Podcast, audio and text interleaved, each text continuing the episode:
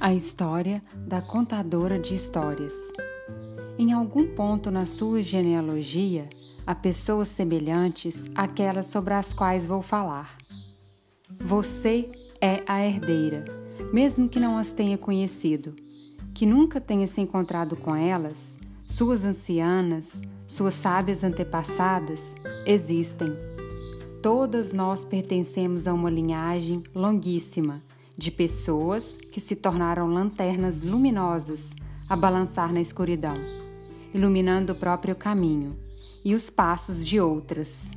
Elas conseguiram isso por meio da decisão de não desistir, por suas exigências de que o outro sumisse da sua frente, por sua atitude previdente de esperar até que o outro não estivesse olhando, pela sabedoria de ser como a água e descobrir como passar pelas menores fendas, ou por sua tranquila determinação de abaixar a cabeça e simplesmente pôr um pé diante do outro até conseguir chegar aonde quer.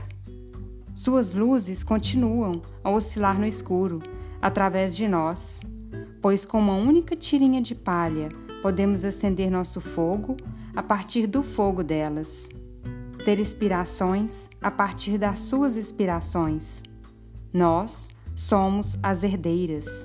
Desse modo, nós também aprendemos a passar oscilantes pela escuridão.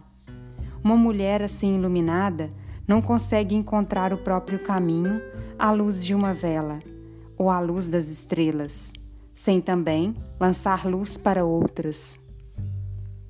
Terminei de ler um trecho, A História da Contadora de Histórias, da obra A Ciranda das Mulheres Sábias, Ser Jovem Enquanto Velha e Velha Enquanto Jovem, da autora Clarissa Píncola Estés.